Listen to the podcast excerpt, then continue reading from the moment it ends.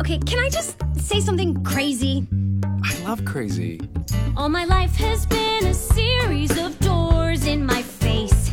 And then suddenly I bump into you. I was thinking the same thing. Cause, like, I've been searching my whole life to find my own place. And maybe it's the party talking or the chocolate 好，随口说美国的朋友们，大家好。呃，这一期话题聊一下这个新移民家庭当中， 呃，小孩的教育的问题。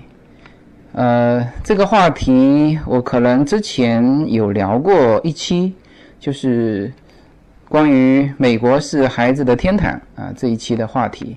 那这里面呢有涉及到一些，就是比较粗浅的讲了一些，就是嗯，孩子在美国这边的一些生活啊、学习啊呃这些话题。但从我整个的随口说美国系列来来看呢，还是比较少的，讲的比较少，但是呢问的却很多。那这个我也非常理解，因为我们这个年纪出来移民，全部都是为了小孩。就是说，我们自己现在缓回头来想移民这件事情，就我和叶子来说，其实嗯，应该都都是做出牺牲的。呃，当然，作为叶子来说，他会好一点。那作为我来说，肯定是做出牺牲的嘛。你知道这个这这个话题不展开哈，这个回头再专门讲一期这个关于中年男性这个移民美国的这个这个这个话题哈，应该来说也会深受大家喜爱。那还是回到这一期，就是小孩教育的话题。那么我首先把这个问的比较多的这些问题做一个简要的答复，呃，有的在评论上或者是在公众号上有答复了，但是因为问的很多，我想应该大家也都比较想了解，就是做一个呃比较简略的回答。第一个就是问小孩大概到了美国，大概需要多长时间来适应？呃，那这个话题我觉得是这样子哈，就是分开，呃，一个是小学之前吧，就是小学一到六年级，呃，当然当然包括幼儿园这个之前，就是小学六年级之前啊，这些我觉得适应应该会很快，基本上我觉得半年应该是都适应了，就是刚开始过来，呃，就是语言上会有一些障碍，但是。小孩呢本身就在学习的这种阶段，而且总体来说，美国这边的学校都比较 nice。呃，到这边来，他很快老师就会指定这个小就小老师嘛。像我们家优呢，就当过好几次的小老师，就是新的同学到这个班，老师会指定一个会讲中文的，给这个小朋友做小老师。那其实小孩子。他如果是像尤娜是三岁来的，三岁来的，他一到这边当天就就融入进去了，就是因为他都是玩嘛，不存在学业啊或者是其他的交流，那很快就融入进去，然后呃回到家里也会把跟小孩之间交流的一些词汇反过头来告诉我们大人，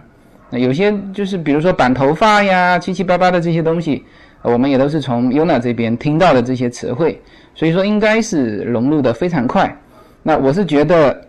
这个六年级之前，你打他三个月到半年的时间，应该就完全没问题了。而且这里面的学校对于这种新同学是有安排的，并且是欢迎的。啊，这一点上大概是这样子。那么从初中到高中，那这里面因为是有学业的压力。可能哈需要一年的时间。我为什么这么说呢？呃，我身边就有例子，呃，就是当然他过来是高中，他就就跟不上嘛，然后就先到那种呃语言学校先去，就啊，他当然是他是属于高三了，他高三过来那个大学没赶上。然后先到那种社区大学去学了一整年的语言，然后呢才开始修学分啊，什么东西去跟上那边的脚步。如果是去面临那个这边的高等考试的话，那那应该说是高一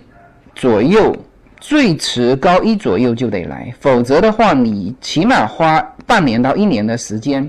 来过这个语言和文字关。你不要以为说说在中国这个学的很好英语啊，但是在中国学的再好，我在就是我的 adult school 看到过这个六就是英语过六级的，照样乖乖的跟我们在一起学 level three 的内容。为什么？因为就是听力嘛。嗯，我们国内的小孩呢，英语一般是这个看和写这个能力是比较强，然后听力，而且这边是美式英语啊，和这个很纯正的英式英语还是有一些差别。而且如果是呃自然讲话，然后再加上他是用英语来说一些数学的问题，说一些物理的问题，说一些历史的问题的时候。他就会老师有的时候讲的这个眉飞色舞，讲的飞快，你根本是跟不上的。所以基本上你如果高一过来就已经是最迟高一过来。你如果高二过来，你往往是在高三的升大学的那个呃高等考试那那里就会就会不尽如人意，就是你准备时间不够嘛。啊，这个就是。简要的回答一下，说小孩子过来要适应多长时间？那第二个问题呢，就是也是问的很多的，说小孩子大概什么时间过来比较合适？那刚才其实我已经说了，就是说至少是高一就得过来。那么最好什么时间过来呢？这个是根据家庭因人而异。我的感觉是越早越好。那也有人说，这个中国的九年义务教育是非常扎实的，这个我是同意哈。但是你也别太迟过来。其实你读到读到初三，我觉得就是因为其实真正中国读的东西里面，我觉得有一半可以砍掉不要的。你你中国教的那些历史，很多都是官方书写的历史，叫你去背政治，是吧？然后教的那个数学，那个其实难度是非常高的嘛，几乎是把大学的东西都教了。所以说，如果我自己来说，你要兼顾的话，哈，就是说从小学四年级一直到初一这一段时间都是比较好的，就是能够完成你说哦，我又不丢掉中国文化，然后呢又能够迅速的兼容美国的社会，就是。一个平衡点吧，当然，我个人是觉得说越早越好，因为如果说你你希望小孩是什么样的，当然我我说这个话，很多人就会批驳说啊，你怎么能设定孩子的将来？但是孩子的将来是跟着我们的呀，是吧？我们没有限制说他以后想怎么样，但是应该说我们的家庭。往哪个方向走，孩子的将来肯定也是往哪个方向走。回到刚才那个问题，就是说，太早出来会不会丢掉中国文化？那我个人是觉得不会。为什么呢？因为 Una 三岁出来，首先他三岁之前，当然 Una 比较早学说话了，他一岁多一点点就开始说话，而且他说话说的很清晰，中文说的很好，那个口音啊，这个像他妈妈，这个。不像我了，这个曾经就有一个人到我家里，他一听我说话就说：“哎，你是福建人？”我说：“是啊。”这个，但是他妈妈说话就听不出来，这个比较纯正的普通话。那那优呢，说的中文也说的很好。嗯，我那个到我家里来的那个朋友说：“哎呦，他说你女儿的这个普通话都比你说的好。”他就觉得很奇怪嘛。他说：“我是那我毕竟是这个后期过来的，那优呢是。”三岁就在这里的，他觉得优娜的普通话比我说的好，他觉得很意外，呃，所以说小孩子呢，他的学习啊，就是家庭教育这一块呢，他是跟着你这个家庭的。那我们家里肯定是说中文啦，因为我英文也不是太好，然后这个跟他讲的故事呢，全部是中国的古典小说，《西游记》啊，四大天王啊，关丹关丹弥勒佛啊，什么什么。他自然而然不会脱掉中国的这个这个文学文化的氛围，他脱不掉的，因为你家庭是这个样子。然后汉字是我们一个比较担心的一个问题，但好在是这样，就是我们 iPad 上有一些儿童游戏，就是学汉字的。Yuna 呢，大概是从两岁就开始玩，就开始会玩那个，然后一直玩到现在还在玩。然后我们买了好几期的那个那个学汉字的，就到现在为止，Yuna 几乎会几百个汉字，然后就是普通的那种书，他自己翻开汉字也都能读。那我觉得他现在五岁嘛，在学校那肯定肯定是全英文的环境，啊，然后呢回来是全中文的环境，所以我觉得应该说不会不会说以后是这个变成完全的那种 A B C，所以我的观点是，如果你追求平衡，那就是小学四年级到初一这个是最平衡的阶段，那如果你能够更早，那小孩子会获得更早到美国来的一些便利条件啊，比如说，比如说他很早就会有这边的朋友啊，是吧？很早就开始知道美国这边的一些社会氛围。好的，那问题呢就回答到这里。呃，接下去呢开始聊一下这期的话题，就是我们来聊一下美国丰富多彩的。少儿课外培训的课程，呃，如果想了解课外呢，我们先大概知道一下课内是什么样的一个状态，因为这个美国和中国还是有一些差别。呃，比如说幼儿园，那美国是这样子，就是说他就公立幼儿园，他就他不认为幼儿园是应该就是三到五岁这个阶段要接受多么正规的教育。所以呢，它基本上公立免费的是从学前班开始，就是五岁开始。那三到五岁就是像我们中国上小班、中班、大班的阶段呢，也有这个公立的幼儿园，但是公立幼儿园就只上两个小时，每天九点半到十一点半。那其实这个两个小时就是接送啊什么也都很麻烦嘛，你你还是得跑两趟。然后十十一点半回来吃饭，那有一些家庭就就做不到嘛，就是那他只能上私立的幼儿园。那私立幼儿园是从早上八点一直上到晚上五点。那像我们家 UNA 上的就是私立的幼儿园。那其实私立的幼儿园呢，就是很重要的一个功能，就是说白了就是帮家长看待孩子。所以呢。也没有什么寒暑假的，就是他所有的，比如说现在是暑假嘛，那暑假呢，他幼儿园就以私立的幼儿园就以 summer school 的方式，呃，还是那个学费，还是这个时间，那其实是没有变化，就是帮你这个在你大人上班的这个时间，帮你带看孩子啊，顺便教孩子一些东西，这个是大概是幼儿园的情况，那么从五岁开始啊，就可以上这个小学的学前班。那这个小学学前班呢，它就已经开始，就它不算一年级，但是呢，就已经开始是政府免费的，就是公费的这个教育了。那么当然，这里面就是小孩子的出生时间也和我们中国一样嘛，它有一个时间点卡在那里。那这边是十二月三十一号。那么像。像我们 U 呢是一月中旬的，那这个就很蛮吃亏的。就是说，如果他再能够提早个二十几天啊，到十二月二十几号，比如说，那他就可以提早一年上学。那么学前班呢，就是也是只上半天，呃，但是时间会提早，就是八点半到十二点。然后下午呢，即大部分的学校是有开这个 After School。那就是额外交一点钱了，那这个就不属于公费的范围。那你额外要给学校一些钱，然后参加他们的 After School，那也可以待一整一整天。那么所有的这个学校呢，就是列入到义务教育的这个阶段，就是从学前班。美国的义务教育是到高三的，呃，当然他这边学校也很很有意思，就是。有的小学它是学前班到六年级，那就是这里面是七个年段，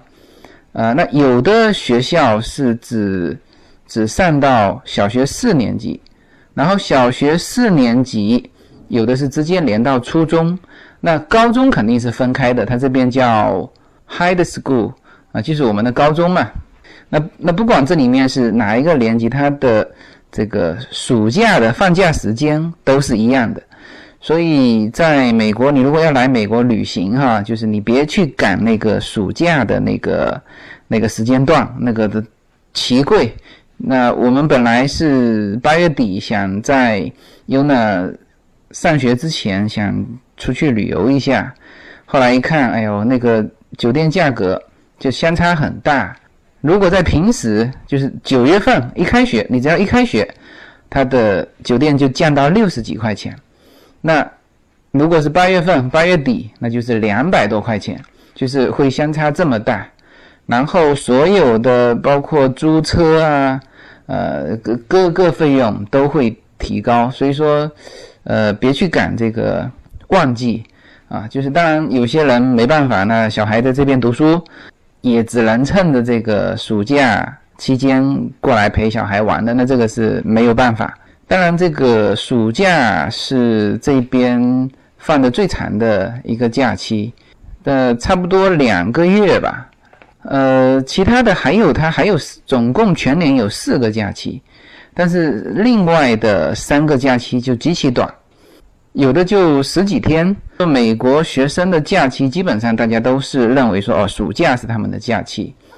然后围绕着这个暑假就有非常非常多的。各种的培训班，呃，就在他们的 summer school 开始招收，呃，那有好的这种培训班呢，要很早就要去报名，就是他们其实是叫夏令营嘛。那那夏令营它不像国内的夏令营，可能还是那种学业啊那种大而全的。那这边的夏令营是非常有针对性的，就是说，你像 U 呢。嗯，这个暑假是上了两个夏令营，一个呢就专门学表演的，另外一个是专门学美术的，就是它非常有针对性的。那么大概课内课外的这个时间就是大概是这个状态啊。其实从呃除了这个小孩啊，这个 summer school 可以参加这种各类的夏令营啊培训班之外，其实他在正常的课内的那个那个时间段，就是非暑假期间，就有各式各样的培训机构啊，或者说兴趣班，也占据了小孩子的很多时间。那特别是华人家庭，因为我们看，呃，去这种，比如说 Yuna 去学芭蕾舞啊，他芭蕾舞一段时间也都有这种汇报演出嘛，我们看了一下。呃，超过一半是华人小孩，呃，当然另外一半就是白人小孩，然后应该说整个里面就有一个黑人小孩，好像一两个印度小孩，然后墨西哥小孩根本就看不见。华人家庭其实对于小孩的这个教育都是蛮肯花精力啊花钱的。那我我还是以这个优娜举例子吧，就是因为他，嗯，作为优娜来说呢，他参加的这些培训班不算多啊，这个也当然也不算少，就是刚刚好能够代表这个华人家庭是怎么样培养小孩的，所以我就拿他做例子，大概说一下。那这个就是我知道的也比较清楚吧。在美国来说呢，嗯，几个基础的东西。啊，第一当然是运动，优娜就学过这个像类似棒球啊这种，这种收费都是不高的，就是都是利用课外时间嘛，就下午啊这种时间，那有的是周末啊这种时间，那收费也很便宜，大概好像上四期也就三四十块钱吧，一期大概是十块钱，那那那这个算是。呃，不是算很便宜啊，很便宜是我前几天在 s a n Gable 的公园里面看到，就当然他那个是 City 组织的，就是高尔夫球这个一块钱，那我也不知道一块钱几次哈，他他反正宣传单上写着一块钱，他说这个呃八月份是高尔夫的什么什么季节，呃是月份，然后呢一块钱，那我觉得至少一块钱是一次吧，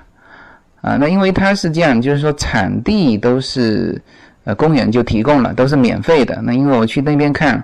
这个打网球啊什么也都是，就是你只要看空的场地，你就可以进去打。那我想高尔夫球也是一样，那每一个 city 都有自己的高尔夫球场嘛，呃，都都不是那种练习场啊，都是很大的，有没有十八个洞我不知道，应该都是蛮大的，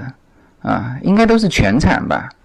那么在那个地方场地也是开放的，所以你小孩子一次一块钱，这个是交给教练的，小孩蛮多的，我看了一下，大概有三四十。这个 city 有没有补贴一点，我就不太清楚。那这个不是说只有 San Gable 的居民才可以去 San Gable 的呃公园办的这个培训班，不是的，就是像我们住在周边的，比如说呃 Temple City 的，也可以去那边参加这个培训班。运动这一方面的哈，都是从六岁开始。我们在那边看到讲有学网球的。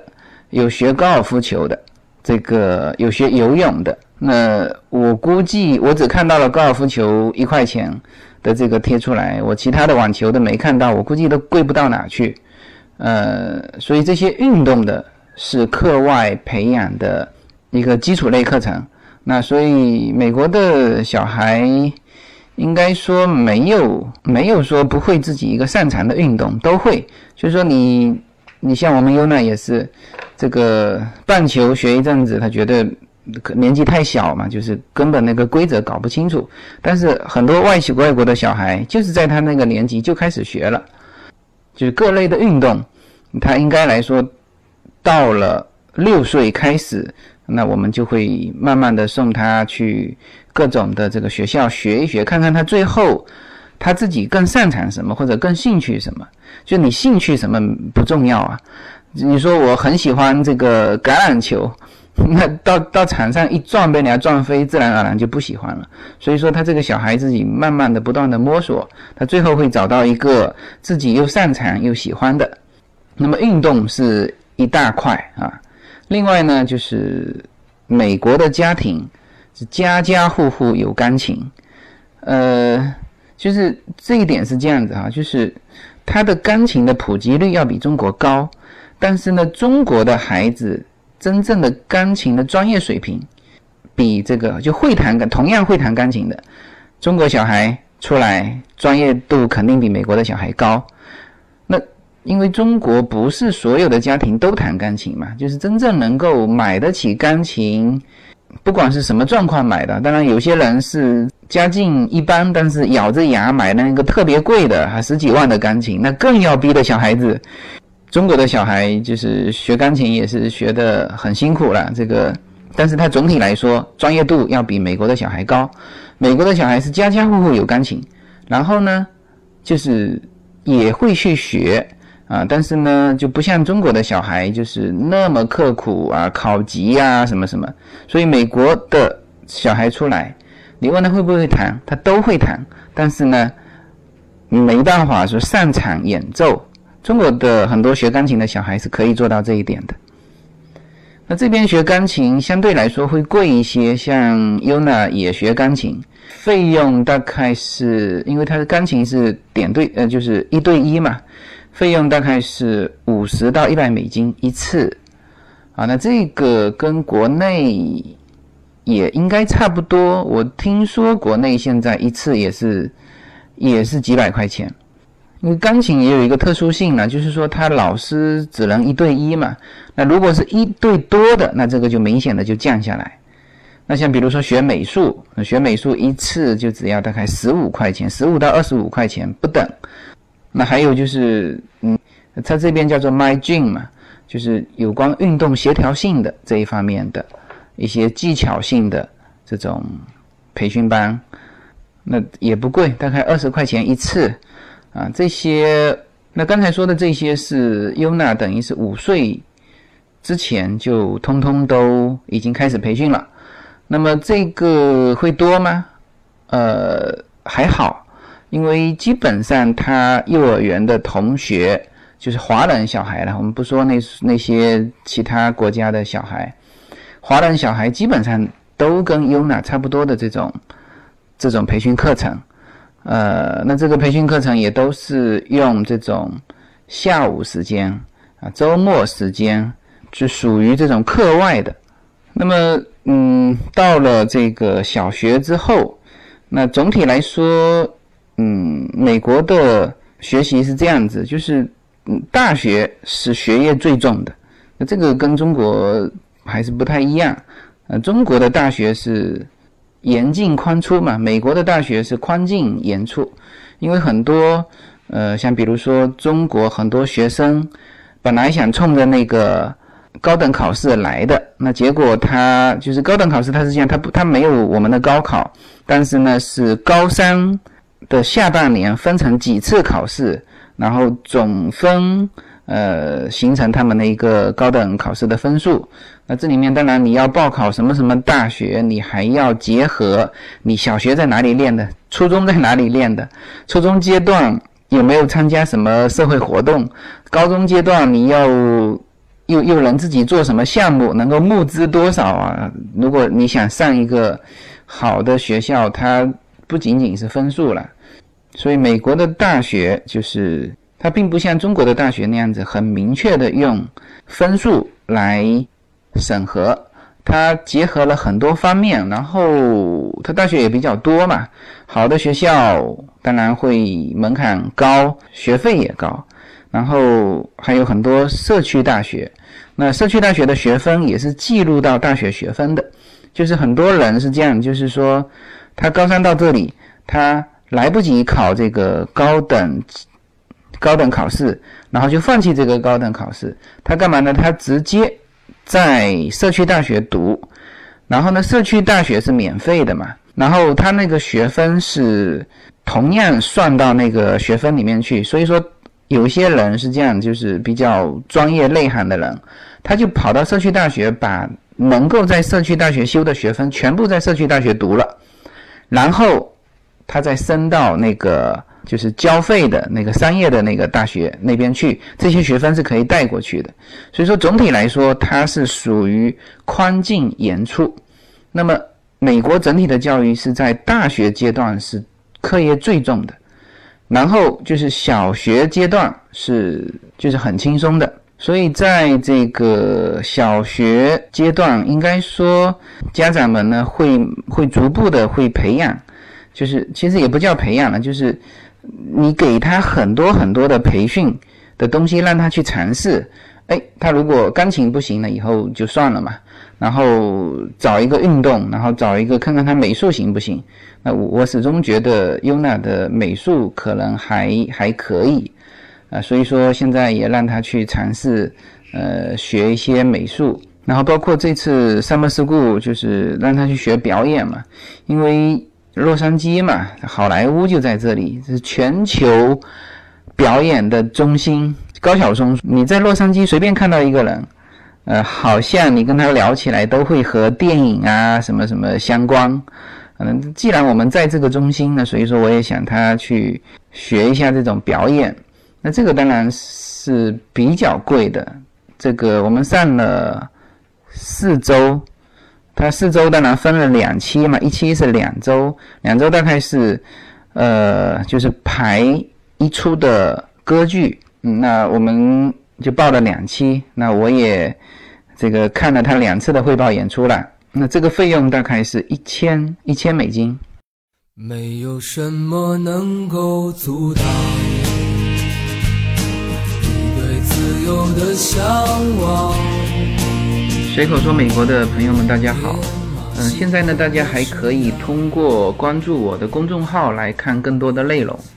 呃，我的公众号的名字是无限空间，微信公众号的名字是呃大写的 L 一二零一零零一一五。这个公众号里面含有随口说美国的一些内容。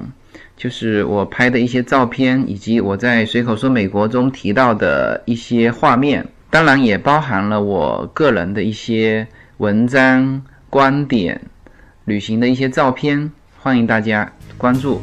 谢谢。心中那自由的世界，如此的清澈高远。好，刚才聊了很多具体的这个小孩子在洛杉矶这边的课外的一些培训的课程。那当然这些呃培训可以看得出，就是跟国内的培训还是不太一样的。他们主要是以这种啊真正的课外的这种兴趣啊啊这种为主来进行培训。那当然，其实这些东西呢，日后成人之后是用得上的，所以我认为呢，这个是素质教育的一部分吧。那相对来说，比国内的各种就是奥数培训啊、英语啊，还有这个各种，其实还是课内的这种加强培训，还是有比较大的区别的。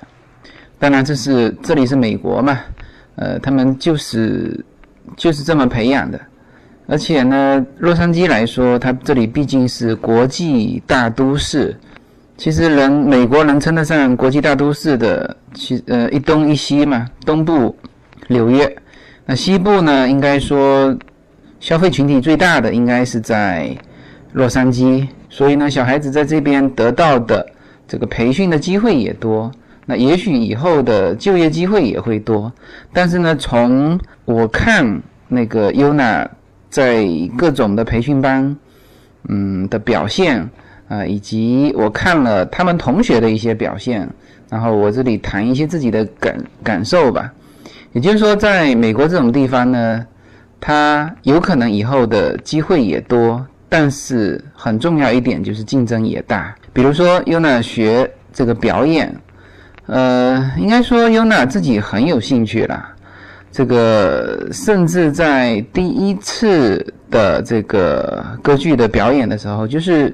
因为它里面有很多之前别人很早就来了嘛，就是说表演的这种呃培训比优娜多，所以说他们获得了一些角色嘛。那优娜本来是没有获得角色的，就是去感受一下，呃，这个打打酱油，当个群众演员。然后优娜自己很有兴趣，然后呢就争取了这个上台这个报幕的这么一个机会。那作为我们家长也觉得，哎，这个还挺好的嘛，毕竟是他自己争取的，所以应该说他是很有兴趣。但是整体的两期的培训班我看完之后，呃，我自己心里想的哈，当然我跟叶子也说过，未必是正确的。那我是跟叶子这样说，我说，哎呀，我说以后可能就不用送他再去这种学表演了。我为什么这么说呢？其实优娜兴趣很大，而且呢，她自己也很努力，表演的也很认真。但是呢，是这样子，我看了他们同学的表演，我觉得我们华人啊，可能在这这种舞台上，就是在好莱坞这种地方，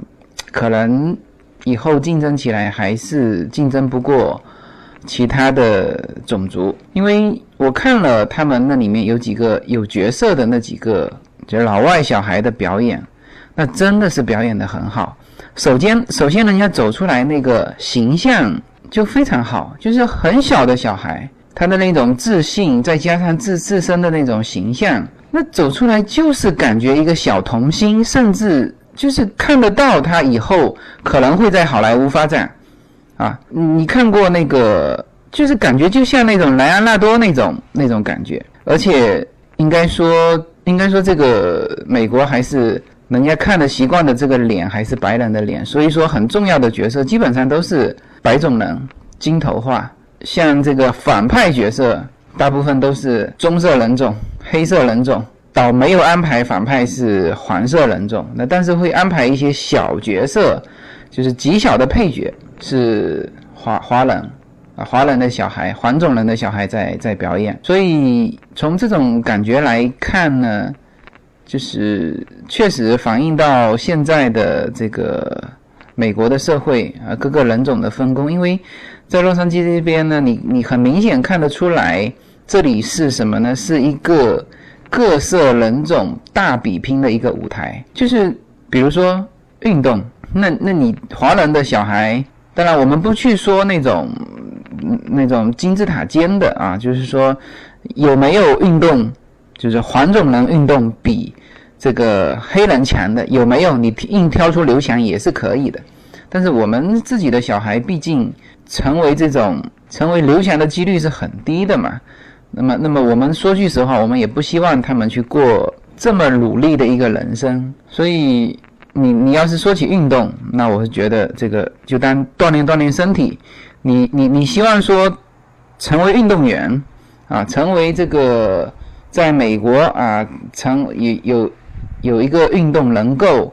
这个今后作为谋生致富的路，那我觉得这种路还是让给黑人吧。我看过那个小孩子非常小的，大概六岁打网球的。当然，我们这边 San Gabriel 的那个 City 的公园里面，呃，还是因为 San Gabriel 是一个华人华人社区嘛，然后呃，大部分打网球的是黄种人，就是华人的小孩，呃，打的都还可以。然后呢，其中有一个黑人，那个一出手的那种感觉啊，柔韧性啊，力道啊，就是比华人的小孩要好啊。所以说，你提起运动，我觉得那白人可以跟黑人去争一争，黄种人真是不适合在这个领域去向这种黑人去发起挑战。所以我觉得，如果小孩说这一方面，那就算了，OK。那么。表演这一方面呢，那我觉得可能华人胜算也不大。我有个同学之前呢，因为没去问他来自哪里嘛，但是就觉得她长得还蛮漂亮的女孩，那就一个年轻的妈妈吧。后来呢，有一天还没下课的时候，她的两个小孩可能在外面等，等不及了，然后就进来。哇，那两个小孩一进来，这个整个教室轰动了，因为长得非常漂亮。一个是六岁，后来我跟他聊嘛，他说一个是六岁，一个是两岁，哇，特别是两岁的那那个长得非常漂亮，那那个六岁的也长得好漂亮，那个就是白种人嘛，这个而且我当时看不出是哪里的血统，但是反正肯定也不是那个德德意那边的，应该是我自己感觉是有点有点混的哈，然后就一直在想他他到底是哪里来的人。那那个小孩是非常漂亮，头发是金色，有点偏红色，然后那个轮廓，就小孩子的轮廓就特别漂亮，就一看就是美人胚子。这个我们家优娜其实长得也很漂亮啊，这个，但是呢，跟那个六岁的那个小孩站在一起，我就觉得，哎，算了，那就是我们自己更爱看那个，呃，那个我同学的那个。那个女儿，然后我就过去跟她聊天嘛。我说：“你们是从哪个国家过来的嘛？”她说是哥伦比亚。啊，我心想，OK，这个怪不得什么世界小姐都是出自哥，像反正不是哥伦比比亚就是玻利维亚那那一带的。那这个就是说，它人种就是这个样子嘛。就是你现在全世界，你说长得最漂亮的，那还是这个地区的，就是。他随随便便走出来一个人，我心想，我我我想，我们的同学这个也是很很很碰巧遇上的嘛，就是说是随便走出来一个女生，都比黄色人种更具备明星气质，啊，所以说在这一点上，我是觉得华人的小孩呢，如果往演艺这方面走，啊，主角你是安排不上了，当然他需要一些华人作为配角，那么你的人生就是。在这个表演舞台上，你如果能够演好一个好的配角就不错了，啊，这个是这是表演方面的。那如果说你，因为你要知道美国这边的很多这种活动嘛，就比如说你要去募款啊，要去演讲啊，啊，要要要要这个经营头脑啊，这个呢，我觉得华人小孩是还有一点经营头脑，但是呢，这里还有一个人种，犹太人。犹太人的小孩其实是比我们华人更适合经商的，因为他们有一个圈子在嘛。而且美国主要的财富是由犹太人掌握，他们从小就是一定一定阶层的这种经营理念是有的。他不像华人在这边，主要还是经营餐馆啊，经营这种酒庄啊，最多最多华人经营什么？经营珠宝，但是珠宝应该说垄断的还是犹太人。所以说，嗯，目前华人更多的在美国社会做什么呢？因为华人小孩学习好，那这一点是是华人小孩的一个擅长。所以说他毕业出来一般会做什么呢？讲现在比较多的会计师、律师、医师或者是护士啊，这些很多是华人来担当。那这个比例要比以前要提高了很多。像我的那个同学是精算师啊，这些都是需要你学习能力很强的小孩的呢。华人的小孩就具备了这一点。那这这一点来说，其他的比如说黑人啊，你这哥伦比亚的长得非常漂亮的，你跟我们竞争学习，你是学不过我们的。所以说呢，这个当然我并没有说很绝对哈，只是说。呃，从自己旁观的感觉来说，确实洛杉矶是各色人种比拼的一个舞台。有些东西你与生俱来，你很难很难去超越这个。你即使有有很大的兴趣，家长呢也很肯投入这个金钱、精力、时间，但是呢，有些东西是与生俱来的。所以有些兴趣呢，就是你就当它是课外的兴趣，培养培养就算了。我们还是要比较清楚的知道自己的优势在哪里。当然，现在这个美国社会对这个华人小孩这个学习成绩好这件事情呢，它它其实也在抑抑制。因为你知道，这个美国的大学录取它不是像中国那种分数线嘛，它有很大的一个幅度是什么呢？是有你要有其他的东西来配合你的分数。这里面的，上下会差几十分，啊，会相差非常大。我们这边就是有专门帮你写那个推荐材料的，就是你除了成绩之外，你还要写呃自己写嘛推荐材料。它有专门的机构，那这个华人很多华人的机构在办这件事情。